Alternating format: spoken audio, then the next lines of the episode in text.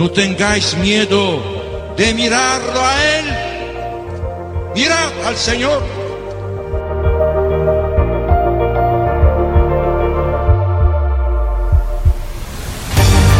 No tengamos miedo a ser santos. Todos estamos llamados a la santidad, que no consiste en hacer cosas extraordinarias, sino en dejar que Dios obre en nuestras vidas con su Espíritu.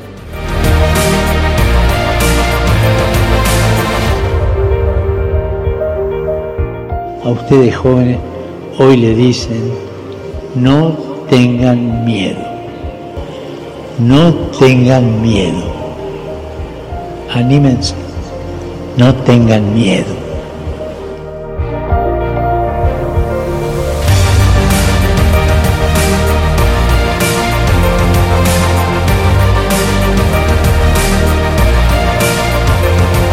Santos ao pé da porta.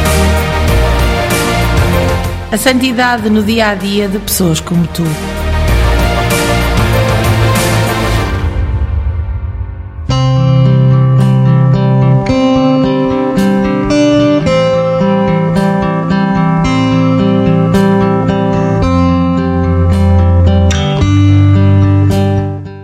Padre Ezequiel Ramin, o mártir da terra.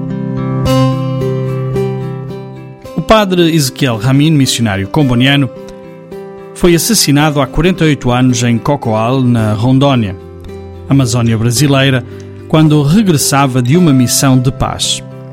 Defensor dos índios e dos pobres, vítima de uma emboscada, foi baleado pelo seu compromisso com os sem terra. Assassinado a 24 de julho de 1985, a memória do padre Ezequiel continua viva, um pouco por todo o Brasil. Na periferia de Belo Horizonte, Ezequiel Ramin é o nome de um bairro, símbolo de luta e resistência para os moradores. No Espírito Santo, o padre Ezequiel é padroeiro de comunidades de base. Em São Paulo, o nome Ezequiel Ramin foi atribuído ao Centro de Direitos Humanos, enquanto na Rondônia é atribuído a escolas, centros comunitários, grupos alternativos, comunidades de base, projetos de solidariedade e é fonte de inspiração na contínua luta pela justiça e pela posse da terra. É assim que ele é lembrado em vários cantos do país.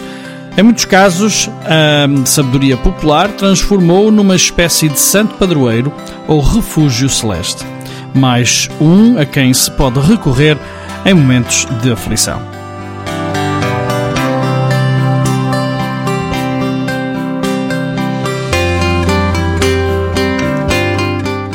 Acreditar na pessoa. Ezequiel Ramin nasceu em Pádua, Itália, a 9 de fevereiro de 1953. Um dia, quando frequentava o liceu, encontrou um missionário comboniano e manifestou sem hesitar, pela primeira vez, a sua vocação missionária.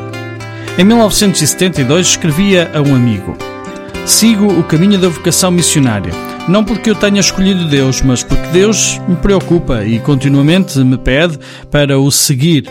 Pede-me isso quando ajudo as pessoas que têm problemas, quando enfrento problemas por causa delas, quando defendo os direitos da pessoa, quando me esforço por não considerar ninguém irrecuperável, quando acredito numa pessoa, mesmo sabendo que estava a enganar-me.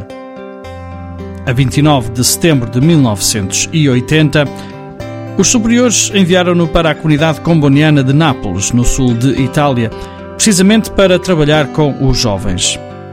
Poucos meses antes, a região fora abalada por um terremoto que causou inúmeras vítimas e uma grande destruição. Mal chegou, deitou mãos à obra. Trabalhava dia e noite, dormia em péssimas condições num atrelado que também lhe servia de escritório paroquial e sede da Comissão de Ajuda aos Mais Carenciados.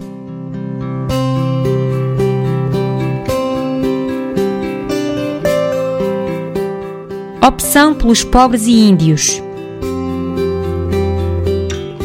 Depois de três anos de trabalho, chegou o tempo de partir. Destino: Brasil, onde aterrou no início de 1984. Depois de aprender a língua, foi destinado à paróquia da Sagrada Família em Cacoal, na Diocese de Ji-Paraná, na Rondônia, um dos estados onde as tensões causadas pelos conflitos por causa do direito à terra, tornam o trabalho missionário ainda mais difícil. A situação era explosiva em toda a região. Multiplicavam-se os projetos de colonização da Amazónia. O governo federal abria estradas, distribuía lotes, incentivava a agricultura, prometia financiamentos a médio e longo prazo e as famílias chegavam aos milhares. O que era apenas mato cerrado tornava-se cidade do dia para a noite. Caminhões e autocarros chegavam do Brasil inteiro, cheios de homens, mulheres e crianças em busca de terra e de oportunidades.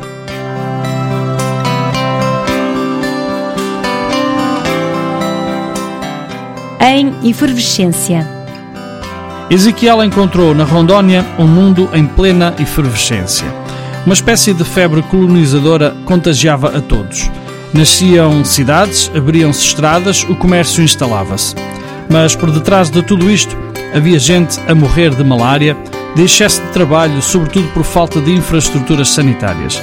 No ano da sua chegada, mais de 200 mil pessoas acorreram à Rondônia, movidos todos pela miragem de uma vida digna. Mas o cenário que os esperava era tudo menos idílico.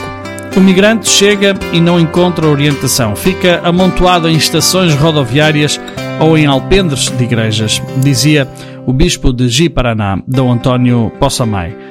No confronto com a dureza da situação, o sonho de muitos pobres transformava-se facilmente em um pesadelo.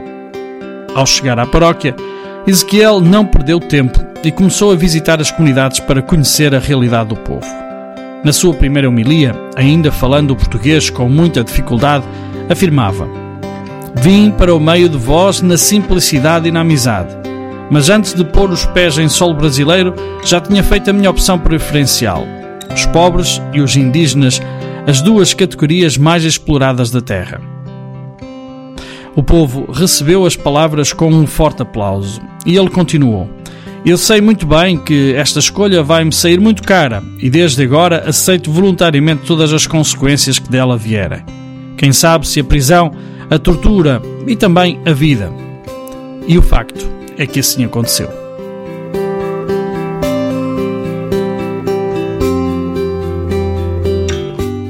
Homem de ação. Na sua comunidade religiosa, Ezequiel gostava de conversar com os confrades sobre os problemas dos pequenos agricultores e dos índios suruí que viviam na região. Gostava de fazer planos, agir, resolver de imediato todos os problemas pastorais. O seu temperamento era radical e impetuoso. Era um homem de ação. A Rondônia era uma imensa fronteira em desenvolvimento onde grandes ambições e interesses estavam em jogo. Na luta pela terra, grupos poderosos disputavam cada palmo de terra, frequentemente com a conivência do Estado e seus representantes. Fazendeiros e madeireiros contra pequenos agricultores e índios. Falava-se na época de pelo menos 50 mil famílias sem terra. Segundo o bispo de Ji-Paraná, a consequência era que os conflitos aumentavam de dia para dia em quase todos os municípios. Escrevia: O povo está cansado de esperar e, diante da ameaça de fome, começa a organizar-se e a ocupar terras que ninguém cultiva. Foi assim o que ocorreu na fazenda Catuva, uma terra ocupada a cerca de 100 km de Cacoal, cidade onde Ezequiel residia.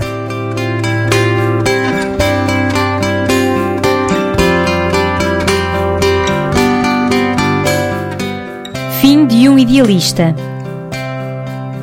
Perante as pressões e ameaças de fazendeiros e jagunços, ele tomou posição.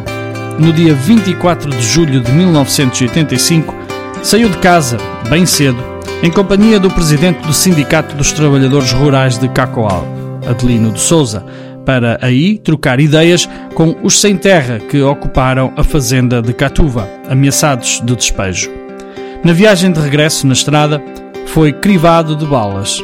Foi o fim trágico de um idealista que morre sem encontrar respostas às suas próprias inquietações. Uma frase que escreveu poucos meses antes de morrer mostra bem o espírito que orientou a sua vida. Escrevia: Estou caminhando com uma fé que cria, como o inverno cria a primavera. Ao meu redor, o povo morre, o latifundiário aumenta, Os pobres são humilhados, a polícia mata, as reservas indígenas são todas invadidas. Como o inverno, eu também sinto que estou gerando primavera.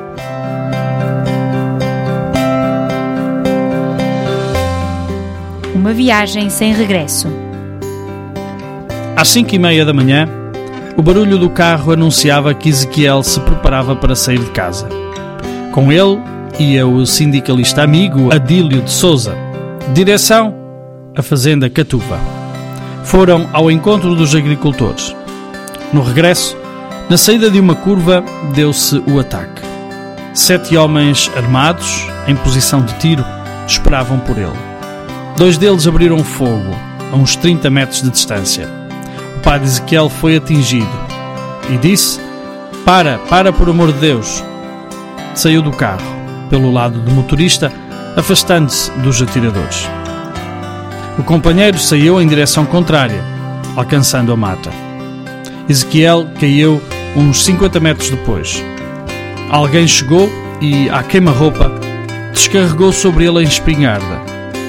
O outro sobreviveu. O corpo do padre Ezequiel foi levado para Cacoal. Os pais quiseram que fosse transportado para Itália para ser sepultado ao lado do outro irmão, morto pouco antes num acidente de carro. Cacoal não esquece a tragédia. Faz questão de lembrar todos os anos, a 24 de julho, com toda a Diocese, fazendo memória. Voltaram às lutas da época, aos ideais que moviam os padres e as comunidades. Pediram a intercessão do mártir. Voltaram a carregar aquela camisa ensanguentada que fica pendurada na igreja principal, ao lado do altar, e que fala mais alto do que qualquer outra palavra. E daí a sua santidade. Texto de Padre Alcides Costa e Padre João Munari, missionários cambonianos.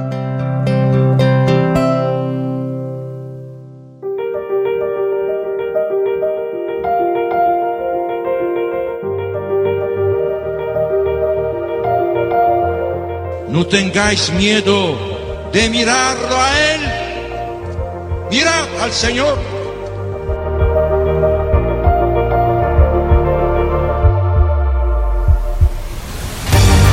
No tengamos miedo a ser santos.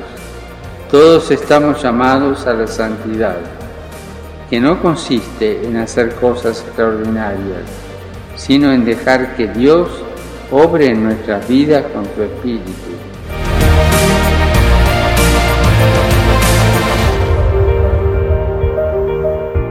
A ustedes jóvenes hoy le dicen, no tengan miedo, no tengan miedo, anímense, no tengan miedo.